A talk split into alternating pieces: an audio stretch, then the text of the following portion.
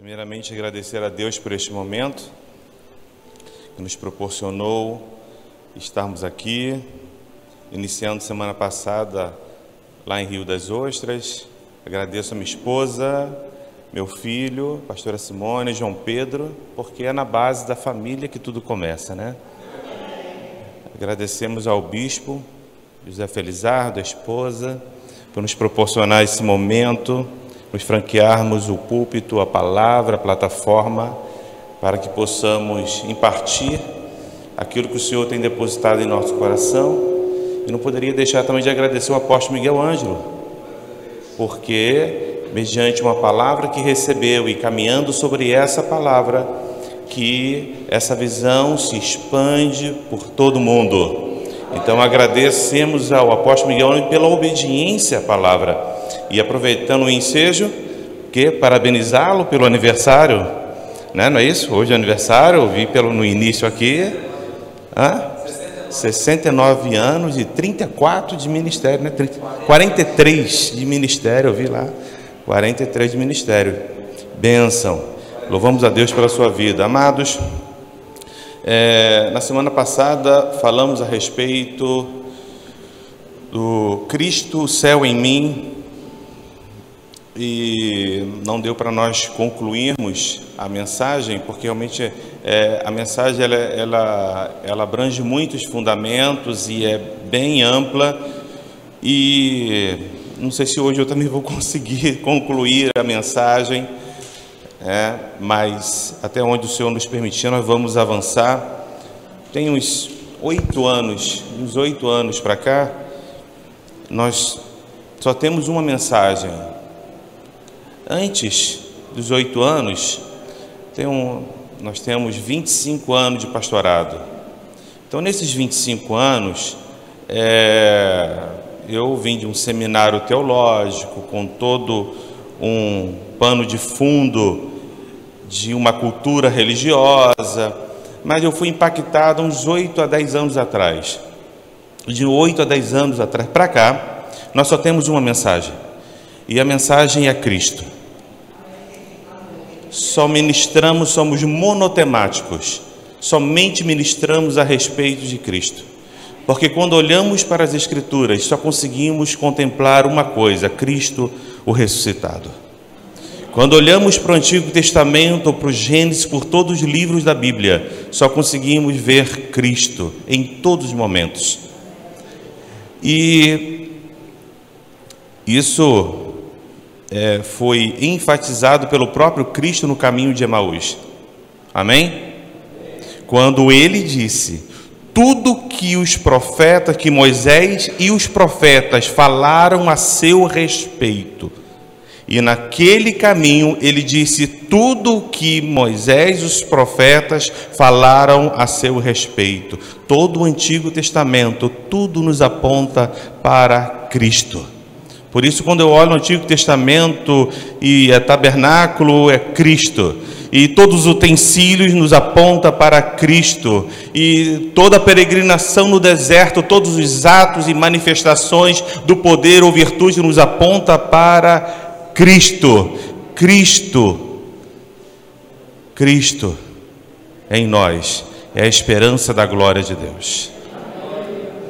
E por isso, nessa noite, dessa manhã, não poderia ser diferente, e nós vamos, queria darmos start, o início, aonde com os mesmos fundamentos que nós começamos na semana passada, em que isso nos faz, nos prepara um ambiente de entendimento, uma plataforma de entendimento, para que possa ser desenvolvido né, o que onde nós queremos, é, direcionado pelo Espírito, chegar nessa manhã. Então, convido aí, é, Bispo João capítulo 1, versículo 43, 47 ao 51, nos fala a respeito do encontro de Jesus com Natanael, e no 47, 47 ou 51, nos diz: Ao ver Natanael se aproximando, ok, já botou? Não, eu vou ler.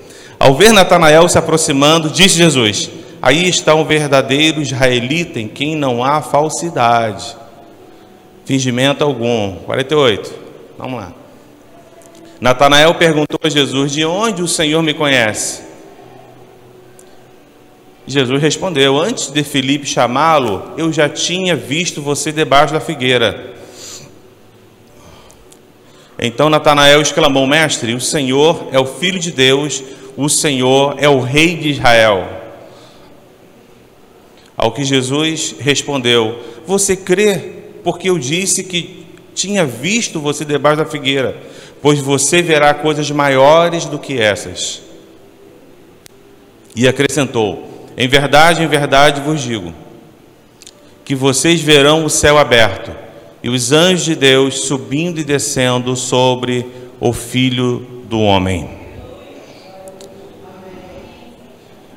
Há algo a mais, amados. Há algo a mais. E nós temos que, pela direção do Espírito, acessar esses lugares Há algo a mais do que simplesmente vir à igreja num culto de domingo, ou numa terça, ou numa segunda, ou numa quarta-feira. Há algo a mais do que você cumprir a tua jornada de trabalho e acessar no horário do seu expediente e sair. E algo a mais do que chegar em casa e ter momentos é, de confraternização, de fraternidade, de comunhão com a família. Há algo a mais de você estar em momentos de comunhão com os amigos, celebrando a vida em momentos afáveis, momentos maravilhosos. Há algo a mais do que isso. E como seres celestiais e espirituais, nós, pela direção do Espírito, devemos acessar esses lugares e compreender de uma forma plena, de uma forma ampla, o que está disponível para nós e o que o Pai, o que Deus, Ele conta conosco e já nos municiou, nos habilitou e já nos concedeu todos os recursos necessários para que possamos fluir nele a partir desses lugares. A partir desses lugares. Acontece que se nós não tomarmos uma sacudida, continuamos dentro de uma rotatória e andando em círculo e não conseguimos nos desenvolver, mas o tempo que está por vir requerer, vai requerer níveis de pessoas, pessoas com níveis de maturidade e de experiência com Deus, de comunhão com Deus, para resistir o tempo que virá.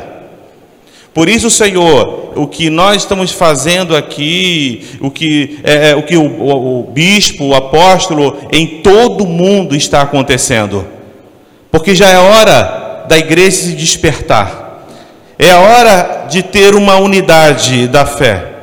É hora de entendermos que nós somos um corpo e esse corpo é comandado por uma cabeça e tem um único governo e se chama o Cristo. E esse corpo se movimentar de uma forma coordenada e ordeira, direcionado pelo cabeça que é Cristo. É a hora que desse corpo eu compreender e discernir o corpo e entender em que parte eu me encontro desse corpo, num ser individual e no ser coletivo como igreja e dentro como membro e discernindo o corpo, me movimentar dentro do destino que Deus reservou para mim aqui nessa terra. E isso é necessário. Por isso, o Senhor ele tem é, municiado a sua igreja com um alimento mais forte, dado uma sacudida, falou assim: olha, você até aqui foi, mas o que te trouxe até aqui não será suficiente para te sustentar daqui para frente. E o que a mensagem que ele trouxe a partir do advento do Cristo, a mensagem que ele trouxe até ali, muitos não compreenderam. Por quê?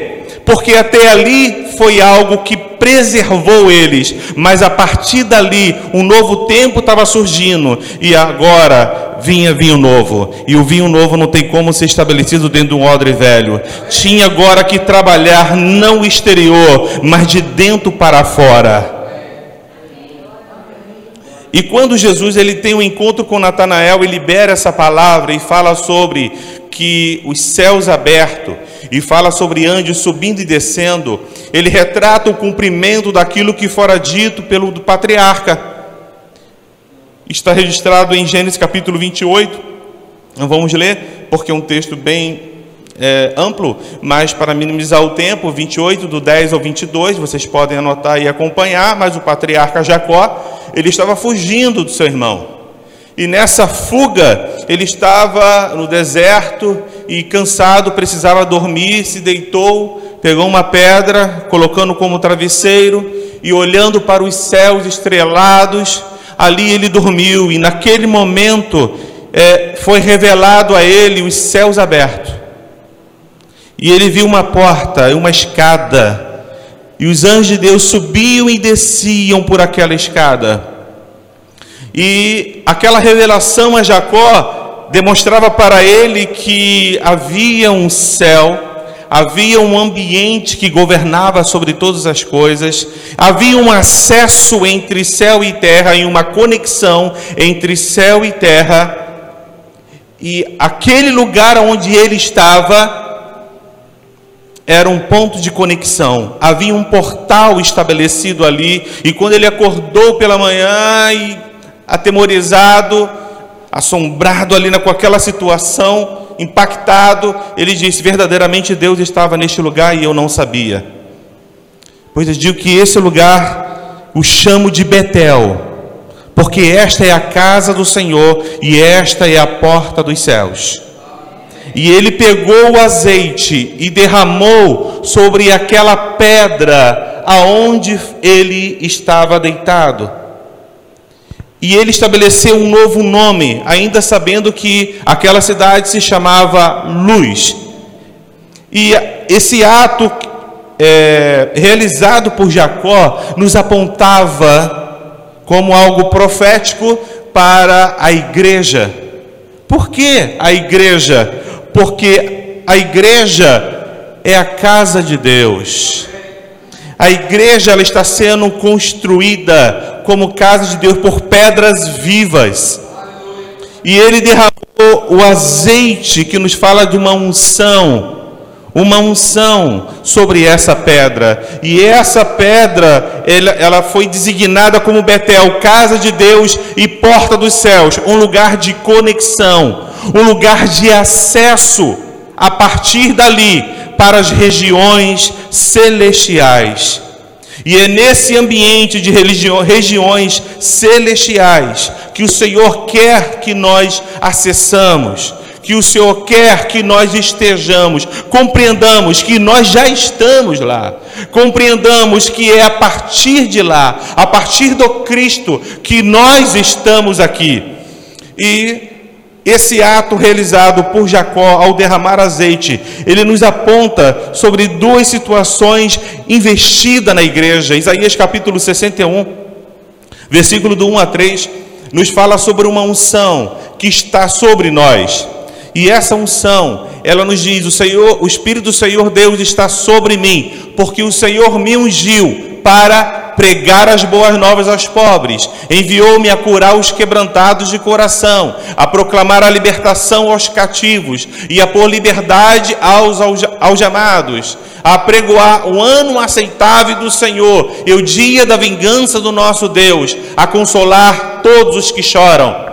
E a pôr sobre os que choram em Sião uma coroa em vez de cinzas, óleo de alegria em vez de pranto, manto de louvor em vez de espírito angustiado, e eles serão chamados carvalho de justiça, plantados pelo Senhor para sua glória.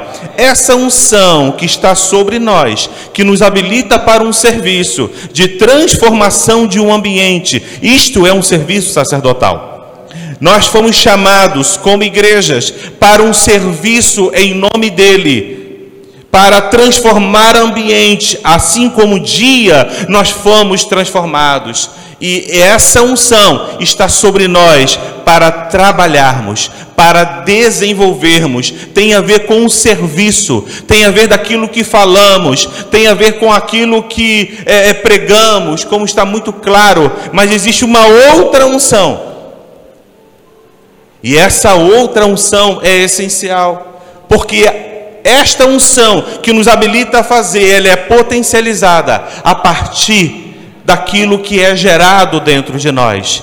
E em João capítulo 2, no versículo 20 ao 27, ele nos fala de uma unção que não está sobre, mas está em. É uma unção que está em nós. E essa unção que está em nós, ela gera em nós pela direção do Espírito, pelo Espírito. Mas vocês têm a unção que vem do Santo. E todos têm conhecimento. Não escrevi a vocês porque não conhecem a verdade, mas porque vocês a conhecem e porque nenhuma mentira procede da verdade. Quem é o mentiroso senão aquele que nega que Jesus é o Cristo? Este é o anticristo, o que nega o Pai e o Filho. Todo aquele que nega o Filho, esse também tem, não tem o Pai. E aquele que confessa o Filho, tem igualmente o Pai. Permaneça em vocês o que vocês ouviram desde o princípio. Se o que ouviram desde o princípio permanecer em vocês, também vocês permanecerão no Filho e no Pai. E esta é a promessa que ele mesmo nos fez, a vida eterna. Continua. Isto que acabo de escrever para vocês é a respeito do que estão tentando enganá-los. Quanto a vocês, a unção que receberam dele permanece em vocês, e não precisa que alguém os ensine, mas como a unção dele os ensina a respeito de todas as coisas, e é verdadeira e não falsa. Permaneçam nele, como também ela, ela ensinou a vocês. Essa unção que há em nós, ela nos eleva para um conhecimento de quem Ele é. E esse conhecimento de Deus, esse conhecimento de Deus, não é colocar Deus sobre uma maca e tentarmos estudar Deus e conhecer a Ele, mas quando nós o conhecemos, Observe que os judeus, eles conheciam a Deus e se identificavam pela forma que Deus se revelava, como Senhor dos exércitos, como o Senhor todo-poderoso, como El Shaddai, e Jesus Cristo ele fala: "Meu Pai". Isso soava muito estranho para eles. Porque o relacionamento com Deus como Pai eles ainda não tinham aprendido, eles ainda não tinham conhecido, eles não se identificavam em um relacionamento com Deus, em um ato de comunhão, de é, é, é, como Pai. Isso era novo. E Jesus Cristo começou a dar ênfase que o relacionamento com Deus, conheçam Ele como teu Pai Tenha um relacionamento com Ele como seu Pai, e essa unção que há em nós nos conduzirá a conhecermos a Ele, e quando conhecermos a Ele, nós também seremos conhecidos quem somos nele. A base de tudo é conhecer a Deus, e a partir dele será revelado quem nós somos nele. E quem nós somos nele é quem ele já pré-estabeleceu a nosso respeito. A nosso respeito. E quando entendemos isso, não há crise, acabou a crise. Não há mais crise. Porque simplesmente eu me encontrei. E como eu me encontrei?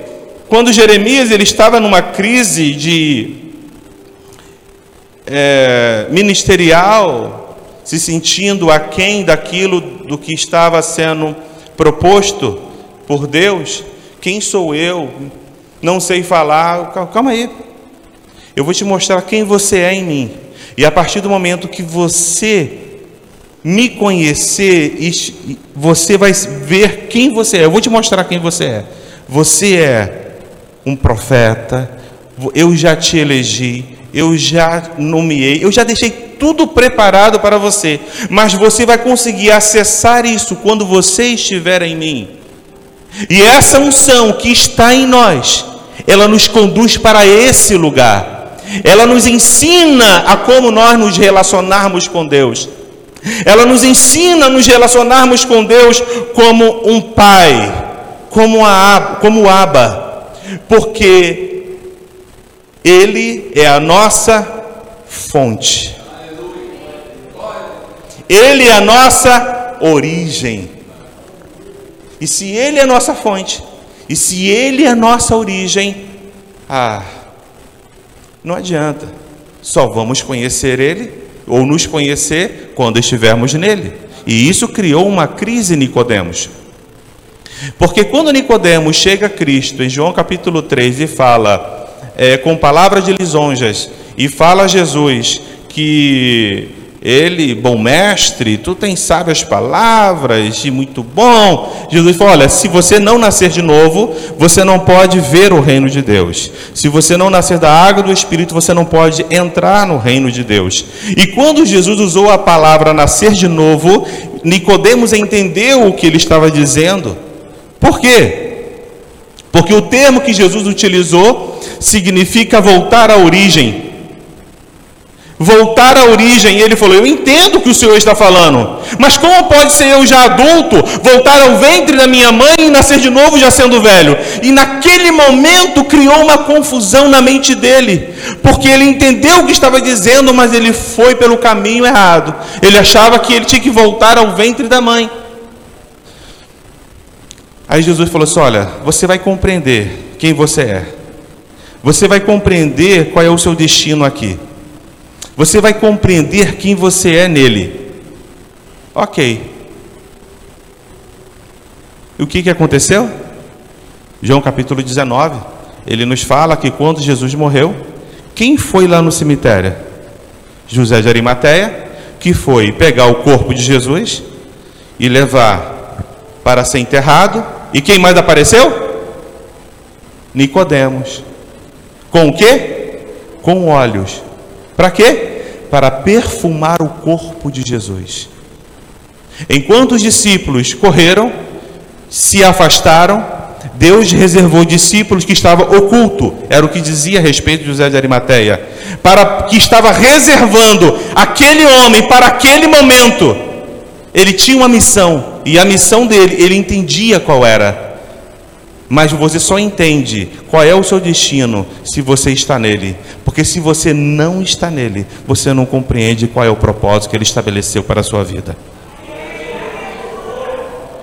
E o techuvá, que é voltar à origem, que Nicodemos compreendeu, não compreendeu naquele momento que achava que era o ventre da sua mãe, esse período entre o encontro com Cristo e o momento do seu do sacrifício, o momento do Calvário, ele encontrou a origem.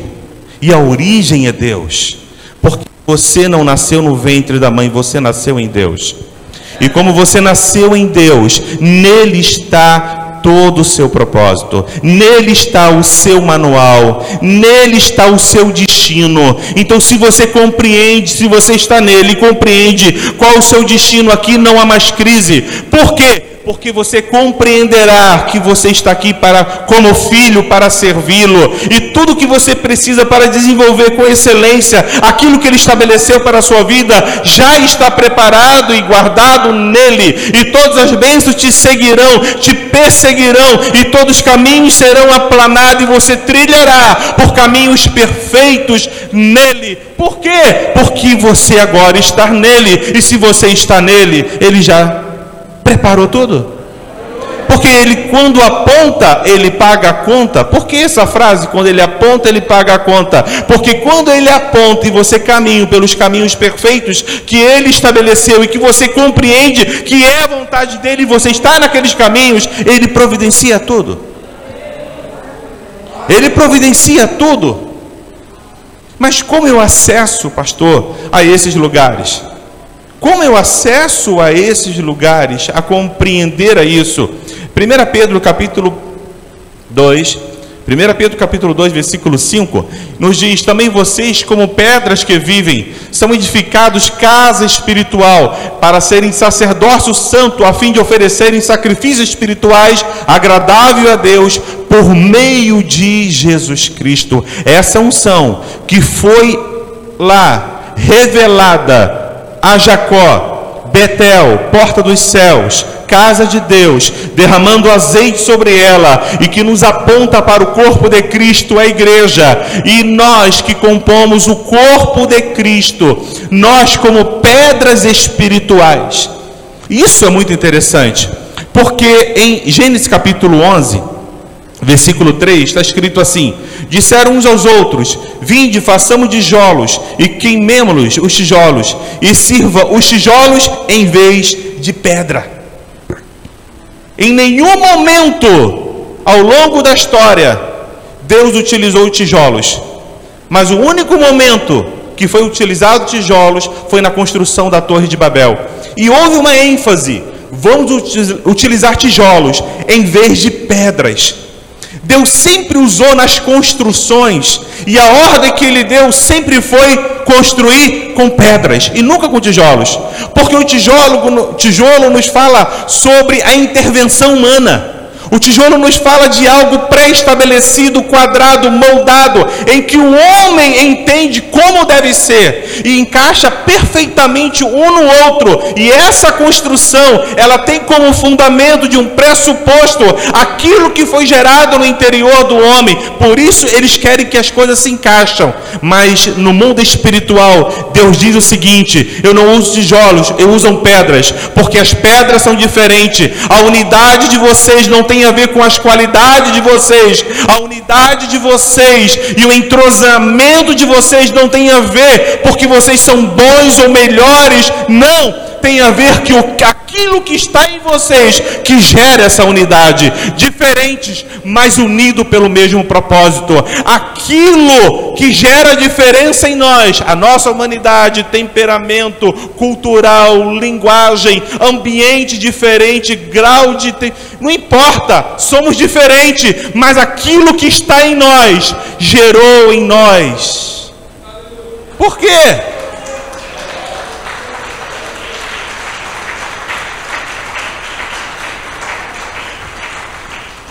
Que nós somos irmãos? E por que isso? Porque irmãos é aquele que são gerados no mesmo útero. E quando há uma identidade, uma conscientização, um entendimento, qual é a nossa origem, acabou a nossa diferença. Porque não nos movemos por interesse pessoal, mas nos movemos unido, interligado um no outro. Com a justa operação de cada parte contribuindo um com o outro, entendendo qual é o meu limite como membro, em quem eu estou interligado, colaborando com o outro membro, que me faz que tem uma junção entre eles, para quê? Para a justa operação de cada parte, para o aumento do corpo e para a sua edificação em amor. Então não tem a ver comigo, tem a ver com nós. No reino de Deus não tem eu, é nós. Não tem individualismo, não tem a ver comigo. Por isso ele usa pedras e fala que nós somos edificados como pedras que vivem. Como pedras que vivem.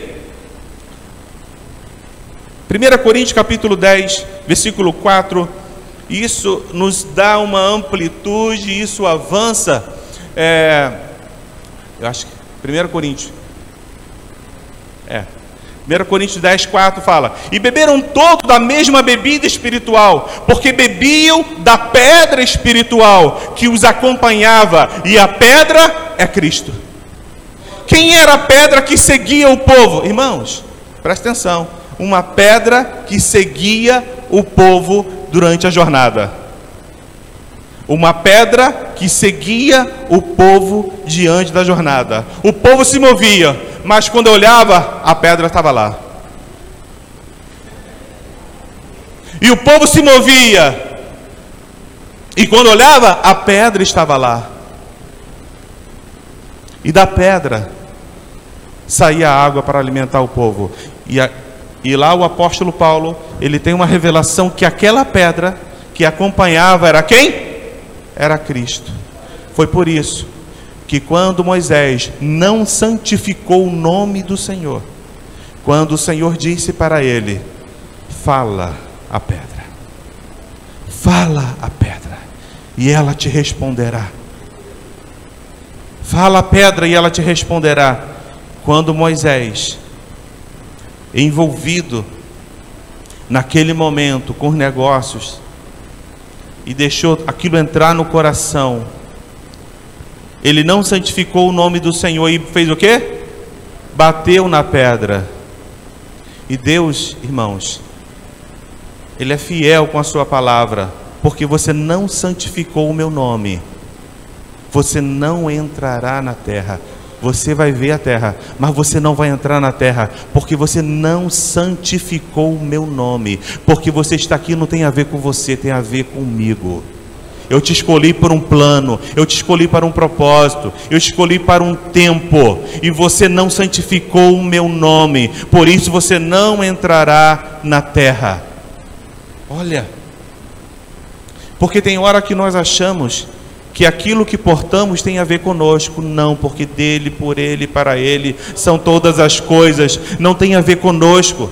Simplesmente somos, aleluia, como filhos, somos servos, estamos aqui como dispenseiros, como peregrinos, como ministros de uma nova aliança, para transferir, para impartir, para conectar, para trazer, para mudar realidades, sim, mas aquilo que fazemos não tem a ver conosco, tem a ver com Ele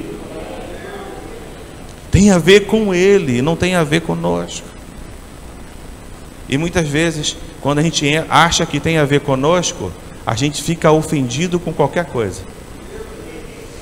A gente leva para o coração todas as coisas. A gente fica magoadinho com qualquer situação. Você sabe por quê? Porque acha que tem a ver conosco. Agora, tem a, se você entende que tem a ver com Ele, você não vai se ofender porque você está guardado dentro do esconderijo.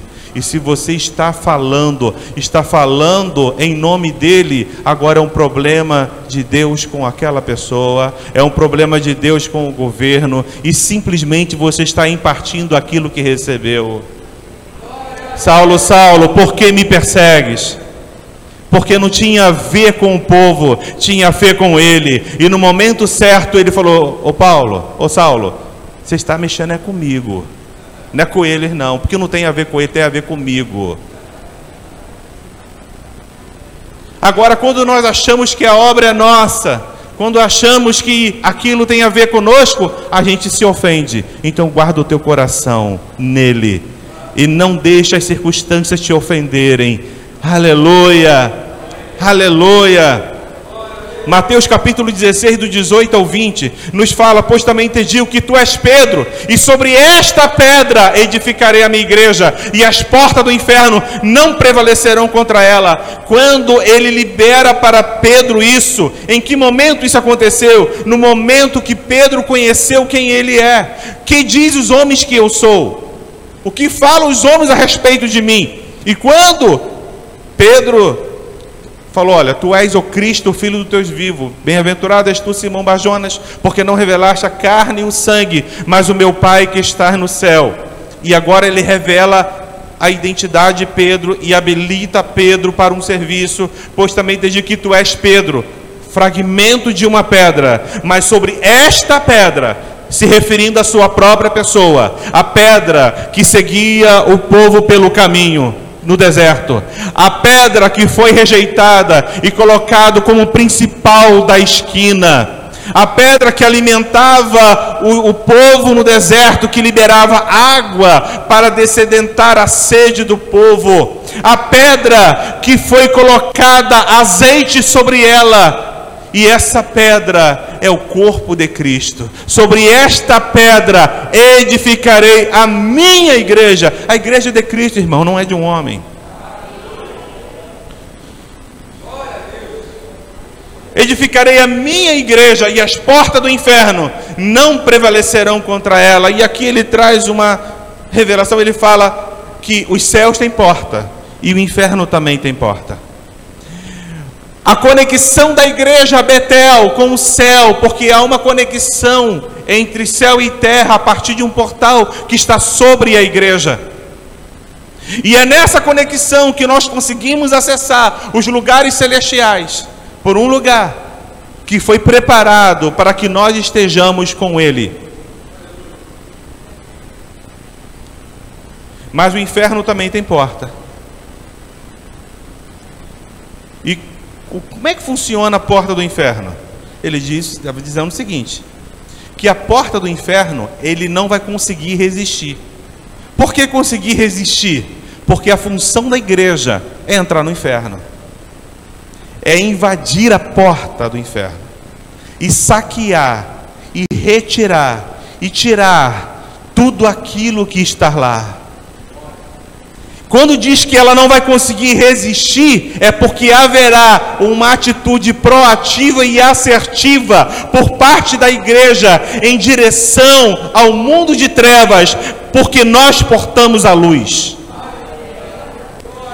Ele está dizendo que nós que portamos a luz e somos portadores de uma palavra de reconciliação, de uma palavra viva, que acessamos as regiões celestiais, estamos habilitados a entrar no inferno e as portas não vão resistir, elas serão arrombadas e nós, quando entrarmos, aquilo que era trevas se tornará luz, porque Jesus falou: vocês são a luz do mundo. Por isso não nos intimidamos com as trevas, não nos intimidamos com as portas do inferno, mas temos que avançar. Mas quando que eu tenho que avançar? A partir do momento que eu sei quem ele é e quem, aonde eu estou nele. Porque a palavra foi liberada dentro de um ambiente uma plataforma de revelação. Primeiro, Pedro revela quem ele é. Segundo, o Cristo revela quem Pedro é. E a partir dali te darei as chaves do reino dos céus. Começa a liberar para ele uma, um serviço, uma unção sobre ele, e uma unção e um serviço que o habilitaria a cumprir um propósito. Amém? habilitaria a cumprir um propósito. Por isso, quando entendemos quem Ele é e quem nós somos nele e acessamos esses lugares, não podemos recuar, temos que avançar. E as portas do inferno não prevalecerá. E aonde nós chegarmos à luz, que é a revelação de quem ele é, vai prevalecer e as trevas, que é a ignorância, vai ser dissipada, porque a palavra é a verdade, e conhecereis a verdade, e a verdade vos libertará. E nós temos a palavra da verdade, temos a palavra da reconciliação, e não podemos conter um rio, porque senão seremos represa. Se contermos o que recebemos, seremos represa. Mas Ele não te chamou para ser represa, Ele te chamou para ser um rio, mas um rio que flua a partir do trono, com águas profundas. As águas só se tornavam profundas quando mais distante estava do trono. Quando mais distante do trono, mais profundas as águas se tornavam. Quanto mais distante desse ambiente da igreja, eles conhecerão realmente quem Deus é na tua vida. Porque você só somente será quem você foi chamado para ser. E a autenticidade que Jesus Cristo viu em Natanael, não aqui, mas lá fora, quanto mais distante da igreja, no meio das trevas, do ambiente de trabalho, ou então com seus vizinhos, ou no meio dos familiares, a tua luz vai resplandecer e todos poderão ver quem é Deus. Aleluia!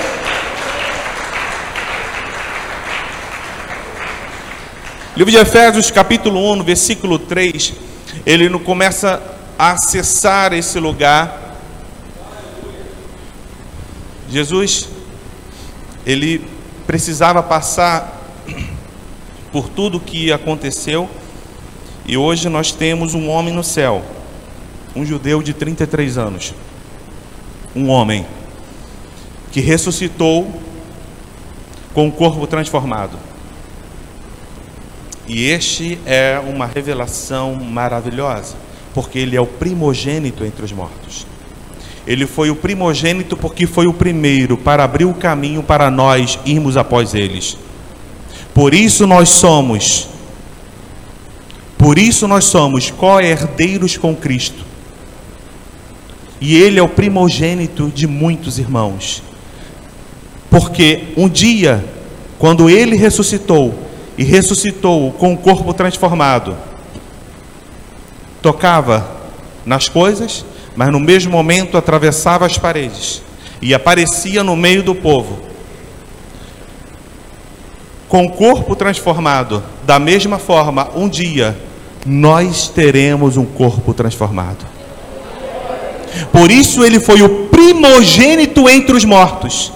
E prefigurando a respeito do Cristo e o relacionamento do Pai com Cristo a respeito da ressurreição, Deus pediu a Abraão e Isaac, já nos apontando para a ressurreição do Filho. Apontando para a ressurreição do Filho. E por isso nós somos co-herdeiros com Cristo. Irmãos, analisa isso no mesmo nível que o Cristo é, um dia seremos a plenitude daquilo que Ele é. E se estivermos vivos, seremos transformados. Esse novo homem que está dentro de nós, no nosso espírito, que está sendo desenvolvido, que está sendo crescendo, ele virá para fora. E aquilo que é mortal se revestirá da imortalidade e aquilo que é corruptível se revestirá da incorruptibilidade. E quando aquilo que é mortal se revestir da imortalidade, o corruptível se revestir da incorruptibilidade, então cumprir-se a palavra que está escrito: tragada foi a morte na vitória. Assim como ele venceu a morte, e como veio primeiro com corpo ressurreto e um corpo incorruptível, nós também seremos um corpo incorruptível. E aqueles que morreram serão ressuscitados com corpo incorruptível, no mesmo nível do Cristo. Cristo.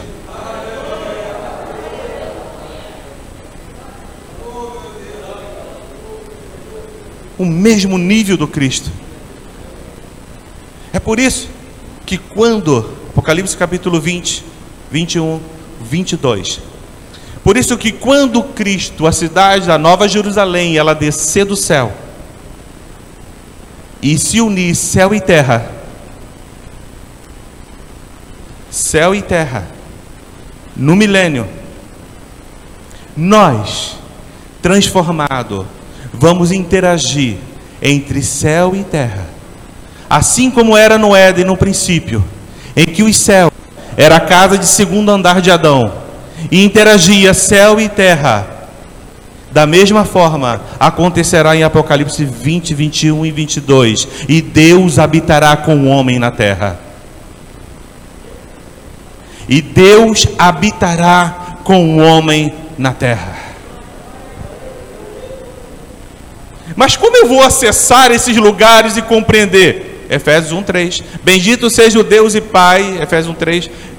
Nosso seja Deus e Pai de nosso Senhor Jesus Cristo, que nos abençoou com todas as bênçãos espirituais nas regiões celestiais em Cristo. Observe, quando ele fala regiões celestiais em Cristo, em Cristo, não é uma utopia, não é algo inanimado, em Cristo é um lugar. Aquele que está em Cristo é uma nova, em Cristo é um lugar. Aonde você está agora? Você fala assim, eu estou sentado no banco. Você está, eu estou em Cabo Frio, você está em um lugar. Você está em um lugar. E aonde você está nesse momento? Se eu pergunto, aonde você está nesse momento? Você vai falar assim: eu estou aqui. Aí eu fui sentado aqui no banco. Não, eu estou aqui com o microfone na mão. Essa é a tua realidade? Não. Porque não é a sua realidade? Porque nós somos espirituais e celestiais cumprindo um destino humano. Então não estou aqui para ser espiritual, eu sou espiritual, por isso estou aqui para ser humano, mas ser humano como o Cristo. Então é diferente. Então qual é a minha realidade se eu sou um ser celestial e um ser espiritual? Qual é a minha realidade? Eu estou aqui falando com você, mas se o meu corpo cai agora, e eu morro neste momento. Para onde foi o verdadeiro eu, Alexandre? Qual era a realidade? Qual era a realidade? Era quem fala com você ou é o corpo que está aqui gesticulando? Então o verdadeiro eu não é essa matéria. Por isso somos celestiais e espirituais. E aonde você está agora? Com seu espírito recriado, ativado nele. Você está em Cristo. E se você está em Cristo, você está nas regiões celestiais em Cristo. Essa é a tua realidade hoje. A sua realidade hoje não é estar aqui, não é o seu trabalho dia a dia, e isso é temporário. Isso é passageiro. A tua realidade é aonde você está, porque a partir de onde você está, você governa essa realidade a partir de quem ele é.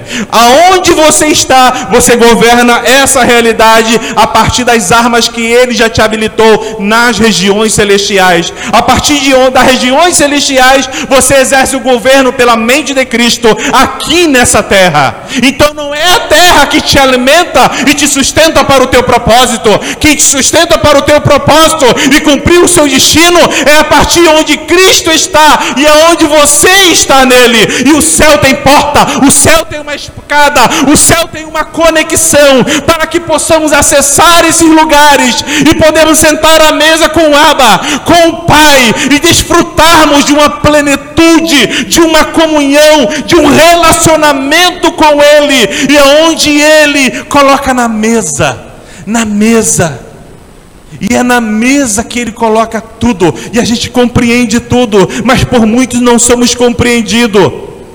Porque quando nós falamos do espiritual, entra em conflito, eh, Romano, Hebreus 11, versículo 3 diz: Pela fé entendemos, não é entendemos para ter fé. Hebreus 11, 3 diz: Pela fé entendemos, e não entendemos para ter fé. Colossenses capítulo 3, do 1 ao 4. Portanto, se vocês já foram ressuscitados juntamente com Cristo, busquem as coisas de lá do alto, onde Cristo vive, assentado à direita do Pai, a de Deus. Pense nas coisas do alto e não nas que são aqui da terra. Porque vocês morreram e a vida de vocês está oculta juntamente com Cristo em Deus. Quando Cristo, que é a, a, vida de vocês, se manifestar, então vocês também serão manifestados com Ele em glória. Então, Paulo fala: Não mais vivo eu, mas Cristo vive em mim, e a vida que agora vivo, vivo pela fé do Filho de Deus. Paulo entendeu qual era a sua realidade. Paulo entendeu aonde ele estava. Paulo entendeu que agora não era a vida dele. Por quê? Aquela vida humana, egoísta, maligna, com desígnios tortuosos no coração, cheio de maldade, maledicência, com toda torpeza, com toda malignidade, teve que agora morrer e ficou no Calvário porque agora em Cristo, ressuscitado em Cristo, eu vivo uma nova realidade, e a minha realidade não está mais aqui, está lá, e é a partir de lá que eu governo aqui. É a partir de lá que eu governo aqui. Isto é exercer a mente de Cristo. Não há como ter a mente de Cristo se alimentando de estratégias apenas humanas. Não, é dele. Colossenses 1,13 nos fala que ele nos libertou do império das trevas e nos transportou para o reino do Filho do seu amor. Quando nós estávamos lá, outrora, vivendo no pecado, vivendo com, como o, o Adão, nós estávamos vivendo segundo a carne mas quando encontramos Ele, ah, Ele nos coloca agora num novo lugar, Ele nos transporta para o reino do Filho do Seu amor, e é nesse lugar que a tua realidade, a vida que vivemos, é uma vida fictícia. Para aqueles que estão em Cristo. Aqueles que não estão em Cristo, eles vivem alheios à vida de Deus, vivem segundo o curso deste mundo vive como uma folha seca caída no chão, enganando e sendo enganados. Mas eles, para serem ativados, conectados, eles precisam ouvir uma voz. Eles precisam ouvir uma voz. E quem é a voz? É a voz de quem? João Batista, ele, ele era um proclamador da voz. Eu sou a voz do que clama no deserto. Ele era a voz que reproduzia aquele que clama. Eu sou a voz daquele que ele ouvia um clamor e reproduzia pela voz dele o que ele ouvia o clamor. Eu sou a voz daquele que ele ouvia um clamor e ele era a voz que reproduzia o que ele estava ouvindo.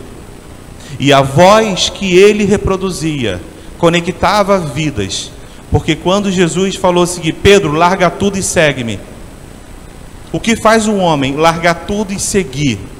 É quando ele ouve a voz do Pai. Quando ele ouve a voz do Pai, ele se identifica, ele sente segurança, ele sente guardado, ele se sente protegido, e ele não tem medo, nem ele larga tudo e segue. Pedro, larga tudo e me segue. Sim, Senhor. Estou largando, está tudo aqui. Estou seguindo. Que voz ele ouviu? Que voz ele ouviu? Ele ouviu a voz do Pai. Que lhe deu uma segurança para poder largar tudo e seguir. Nós somos celestiais. Nós temos que entender o que, o que está acontecendo nos céus há algo a mais para nós e nós precisamos avançar para isso que está nos sendo proposto. Por que devemos entender o que está acontecendo nos céus? Porque quando os discípulos é, pediram a Jesus Cristo, Senhor, ensina-nos a orar. Ensina-nos a orar, Jesus. Jesus falou prontamente, Mateus capítulo 6, não vamos ler, mas está em Mateus capítulo 6, e chegou um determinado momento, ele falou o seguinte: é, seja feita a sua vontade, assim na terra, como é feita no céu. Como você vai fazer a vontade de Deus na terra se você não consegue compreender o que está acontecendo nos céus?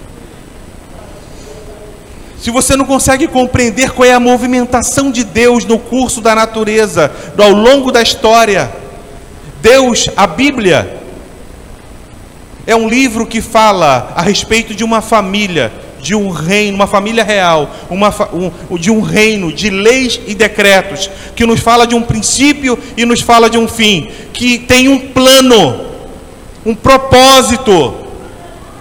Um plano e um propósito, e Deus vem se movendo ao longo das eras para chegar ao fim deste plano. E quando Ele te trouxe aqui na terra, para cumprir o seu destino. Não é para fazer a obra dele, porque a obra dele só ele faz, é para cooperar com aquilo que ele está fazendo. E para você cooperar com aquilo que ele está fazendo, vocês têm que estar conectado no corpo. Porque se você não está conectado no corpo, se você não está acessando aos céus, como você vai ouvir? Como você vai entender? Como você vai se movimentar? Como você vai cooperar? Se você não entende?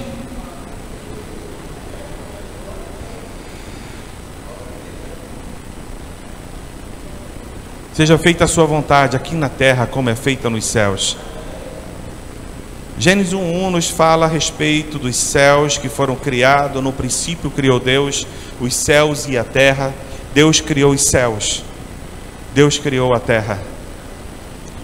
E quando ele criou os céus como uma plataforma de governo, como a, os céus como uma plataforma de governo, aonde ele está e nesse céu existe uma cidade.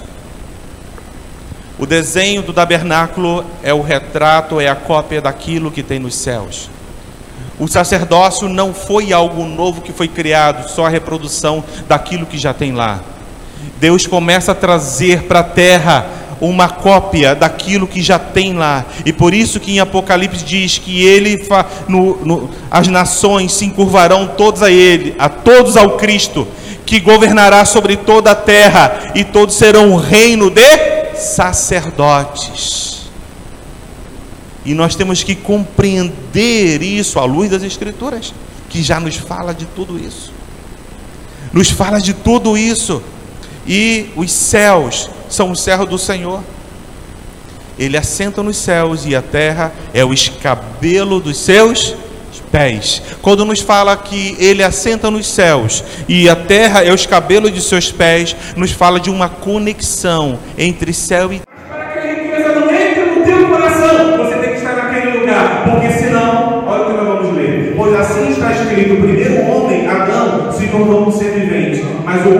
o Adão, o espírito vivificante. Primeiro e o último.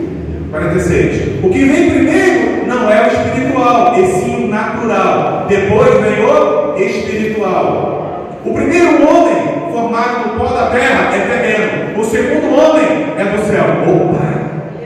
O primeiro é da terra. O segundo homem é do céu. Como foi um homem terreno, assim também são os demais que são feitos do pó da terra. E como é o homem celestial, assim também são os celestiais. Aonde você está? Você está em Adão ou está em Cristo? Você está no pó ou é espiritual? Você é humano, humano, humano no sentido terreno ou você é celestial? 49. E assim como trouxemos a imagem do homem terreno até aquele momento em que nós encontramos com Cristo, e aí ele nos transportou para o reino e quando ele nos transportou, aí falamos, traremos também a imagem do homem celestial. Por que a imagem do homem celestial? Porque Deus fez o homem a sua, mas a imagem que refletia no homem era o próprio Cristo.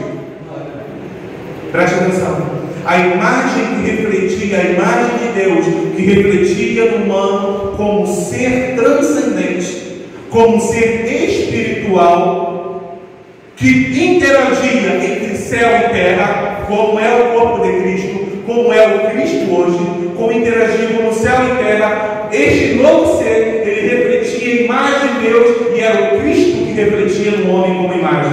Mas como o homem desobedeceu, ele perdeu essa imagem e se tornou um homem opaco, natural, sem a imagem de Deus.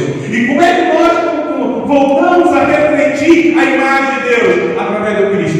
Porque quando estamos em Cristo, Cristo é a imagem exata do seu ser. Aleluia! Cristo é a imagem do Deus invisível. E quando nós estamos nele, começamos a refletir a imagem do homem celestial. É por isso que quem olha para você, ele vai ver Cristo. Aleluia! Quem olha para você vai ver Cristo, porque você se alimenta dele, você está vestido de Cristo, você usa as armas de Cristo, você tem a conexão do Cristo, e você não está mais na realidade aqui da terra, porque a sua realidade transcende, a sua realidade é dos céus, a sua realidade é espiritual.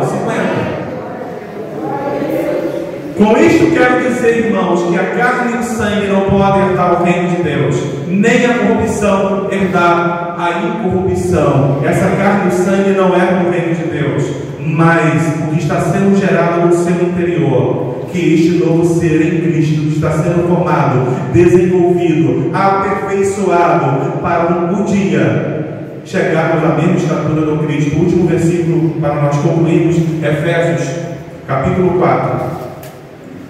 Efésios capítulo 4, versículo 11. 11 ao 15. Eu acho que você não tem, não. Vamos lá, Efésios 4. Está aí? É. E ele mesmo concedeu uns para apóstolos, outros para profetas, outros para evangelistas e outros para pastores e mestres com vistas ao aperfeiçoamento dos santos para o desempenho do seu serviço, para a edificação do corpo de Cristo, até que todos cheguemos à unidade da fé e do pleno conhecimento do Filho de Deus, ao estado da pessoa madura, à medida da estatura da plenitude do Cristo. Observe ao nível que Deus quer que cheguemos, aonde nós estamos sendo preparados e e aonde vamos ser preparados. E essa preparação para chegar a filhos maduros.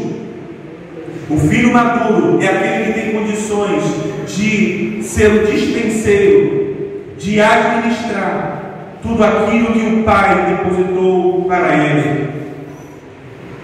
Ele quer que nós cheguemos à plenitude do próprio Cristo. Para isso estamos sendo aperfeiçoados. Estamos sendo desenvolvidos. Quem? O nosso homem interior. A partir da onde? A partir de lá. Aleluia. Porque a carne e o sangue não pode herdar o reino dos céus. Mas aquilo que está dentro de você, quando ele vier, se você estiver vivo, a carne não vai resistir e será transformada no ser incorruptível. E o que é mortal vai ser revestido do imortal. Aleluia. E nós aguardamos ansiosos por esse dia. Porque aquele que espera em Cristo somente pelas coisas desta vida é o mais miserável de todos os homens. Mas nós não esperamos pelas coisas desta vida porque não expressa aqui a nossa realidade, porque a nossa realidade está lá. Aleluia. Mas aqui refletimos a glória, a imagem de Deus, a glória de Cristo. E por isso você está sendo desafiado nessa manhã. Desafiado para que a sua luz brilhe aonde você está. Que você seja um multiplicador. Que no, no, próximo, no próximo domingo tenha três vezes mais um número de pessoas aqui. Pastor, como eu faço isso? Você vai conectar vidas. Porque você tem a palavra da reconciliação. Você tem a palavra da vida eterna. Você se alimenta da palavra. E você se alimenta da palavra a tal ponto que a sua vida seja a própria palavra. E Cristo seja lido como verbo da vida através de você. Porque somos cartas de Deus para este mundo. E Cristo deve ser lido através de nós. E você no seu trabalho, na sua família, na sua vizinhança, vai conectar vidas. Vai olhar as pessoas e não ver as pessoas pelo prisma, perspectiva humana, mas a partir dos céus. E você vai tocar naquela família, vai tocar naquele coração e vai liberar o amor, a graça, a virtude, vai liberar a alegria, vai liberar a paz.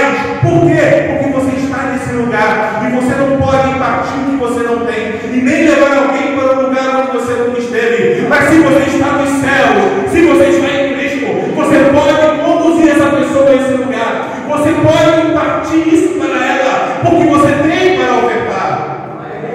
Você Por isso você está sendo desafiado por essa missão na região dos lagos. Com a visão que Deus deu ao apóstolo, deu ao bispo, a sua esposa, a ser ombreando de tal forma a expandir essa palavra viva para todos. Aleluia.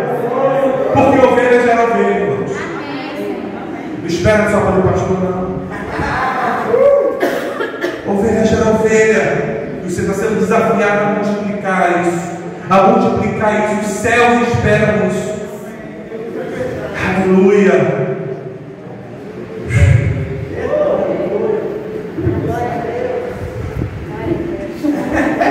Não tem mais 10. Não tem mais 10. Abashure, abashure, abashure. Aleluia. Glória a Deus. No vídeo da semana passada, de repente você consegue ver a conclusão Ah, da mensagem de hoje. Você vai ver a conclusão, assista lá para no YouTube. Glória a Deus. Agradecemos imensamente, Bispo, da Felizardo por essa oportunidade, por esse momento. Amados, eu também tremo. Eu louvo a Deus por esse momento profético que nós estamos vivendo.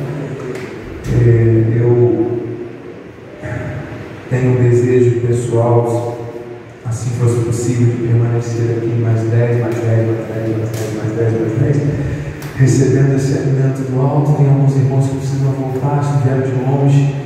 Mas olha, amados, eu, eu também tremo, porque a, a missão da igreja, eu, tantas confirmações e tantas coisas proféticas que foram liberadas, agora no final, que está aqui ardendo ainda mais, ovelhas era ovelha.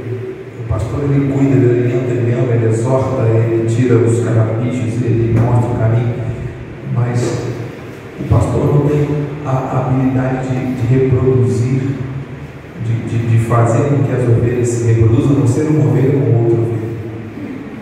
Meu Deus, nós temos uma palavra, meus amigos, que foi imputada em nós para a justiça.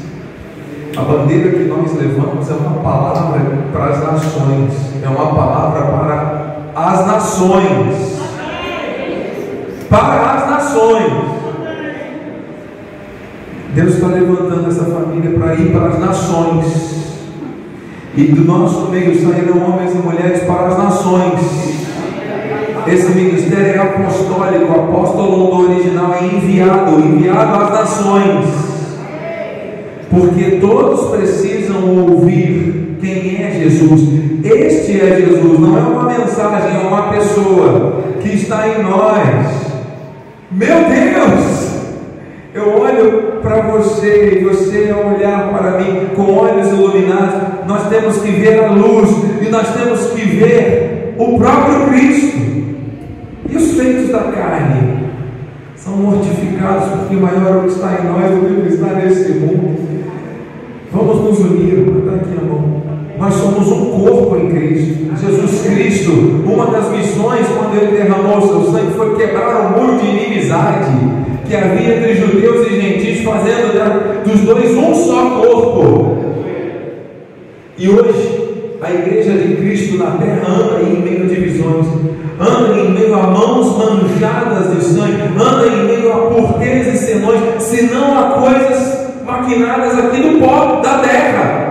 Nós não somos daqui, nós somos de lá. Estamos aqui, mas somos de lá. Aqui é virtual, lá é real. O nosso reino é celestial. Não há bandeira, não há rótulo. Há uma única verdade, uma única vida, que é Jesus, que é a sua graça. Você está entendendo? Família, se houver alguma brecha, alguma divisão, caia por terra agora. Porque a igreja começa dentro da tua casa através dessa unidade. Irmãos, nós somos um corpo, só existe um cabeça que é Cristo, temos que andar em ajuste. Nós temos que brigar aqui uns pelos outros e não uns contra os outros. Porque nós somos um só corpo, ovelha é ovelha. Vocês estão entendendo, amado? Aleluia. Quando o bicho falava, uma percepção aqui do seguinte: você vai reproduzir na medida daquilo que você está vendo. Quando Jacó foi desafiado por Labão a respeito das ovelhas, Deus falou para Jacó: coloca uma vara diante do comedouro das ovelhas. E as ovelhas vão comer, se alimentar olhando para a vara. E quando eles ficarem, forem reproduzir, eles vão reproduzir de acordo com aquilo que estão vendo. Você está diante de Deus. E se você cumprir o seu sacerdócio e não vacilar e permanecer firme diante dele, você vai reproduzir, você vai gerar vida na medida daquilo que você está vendo. Serão vidas saudáveis, vidas firmes, porque você vai impartir aquilo que está em você com eles. Quem ouvidos para ouvir, ouça o que o Espírito diz à igreja. Pai bendito e amado, muito obrigado por essa manhã de glória, por essa mensagem, Senhor Deus, que ainda não foi concluída, é extensa, é imensa, é maravilhosa, é uma revelação tremenda. Começou domingo passado, estamos aqui, mas ainda há uma muito maior, o Senhor vai continuar revelando esta essência desse nosso caminhar aqui, nos movimentando com base nos lugares celestiais. O Senhor nos arrastou do império das trevas para o reino do Filho do teu amor, nos investiu de uma autoridade sacerdotal que só tem quem está no reino, e nós estamos aqui, Senhor Deus, para reproduzir isso não só com a boca, mas com a nossa vida, em nome de Jesus, que as escamas caiam dos olhos, que a revelação da tua graça chegue, Senhor Deus, de maneira irresistível, incomoda, tira o sono de quem quer tirar. Senhor Deus, transforma, Senhor Deus, uma sociedade que está contaminada pela religiosidade, ou então pelo pecado ou pelo medo. Senhor Deus, em nome de Jesus, onde a igreja chegar, onde nós chegarmos, Senhor Deus, haverá o fogo dos céus ardendo. Senhor Deus, a terra que o Senhor nos deu presença, onde colocamos os pés e as mãos. Senhor Deus, é nosso e nós vamos exercer esse domínio nesse reino, porque Ele é dos céus e nós estamos aqui, Senhor Deus, como a igreja, baluarte da verdade, que foi lavada, remida, Senhor Deus, sem manchas, sem rugas, sem defeitos, Senhor, os pecados já foram perdoados, lançados no mar do esquecimento. Temos que avançar olhando firmemente para o Autor e Consumador da fé, que é Cristo. Você que está no seu lugar, você que é um ministro de uma nova aliança, você que é um soldado do exército de Cristo e que está combatendo o bom combate, fique de pé agora num ato profético. Nós já vamos dar a bênção final. Levante as suas mãos para os céus e diga assim: Senhor Jesus, eis-me aqui, eu sou a tua igreja, eu quero reproduzir o céu na terra, eu quero viver a tua palavra, eu quero reproduzir a verdade da graça, eu quero que o meu coração e que do meu coração transborde, transborde rios de águas vivas. Em nome de Jesus, diga, diga assim, Senhor, eu quero abrir a minha boca para proclamar virtudes, para viver o reino, para me movimentar na direção do Senhor, nos lugares celestiais que o Senhor estabeleceu para mim, que o Senhor estabeleceu para a igreja, da qual eu faço parte. Diga assim com fé: Eu sou uma nova criatura. As coisas velhas já passaram. Vamos viver o novo. Já estamos vivendo o novo. Já estamos no novo para a honra e para a glória do Senhor. Estenda suas mãos em direção a este homem de Deus.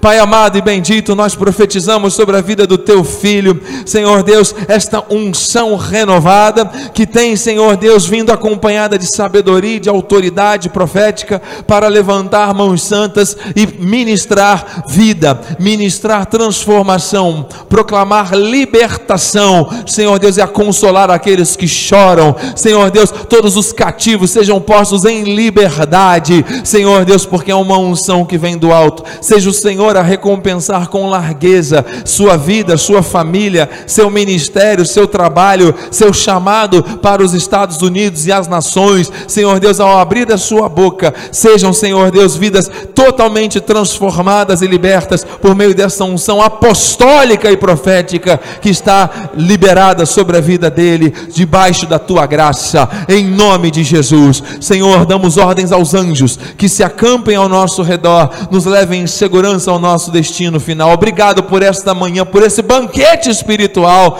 Senhor Deus, por esse impacto do Espírito. Não seremos mais os mesmos, viveremos com base nos fundamentos do reino de maneira intensa. Aleluia! E que a tua graça, a tua paz e as doces consolações do teu Santo Espírito se manifestem hoje e para todos sempre em nossas vidas. E aqueles que creem que Cristo é o céu em nós, digam amém. Amém. E amém. Aplauda com força Jesus. Uh!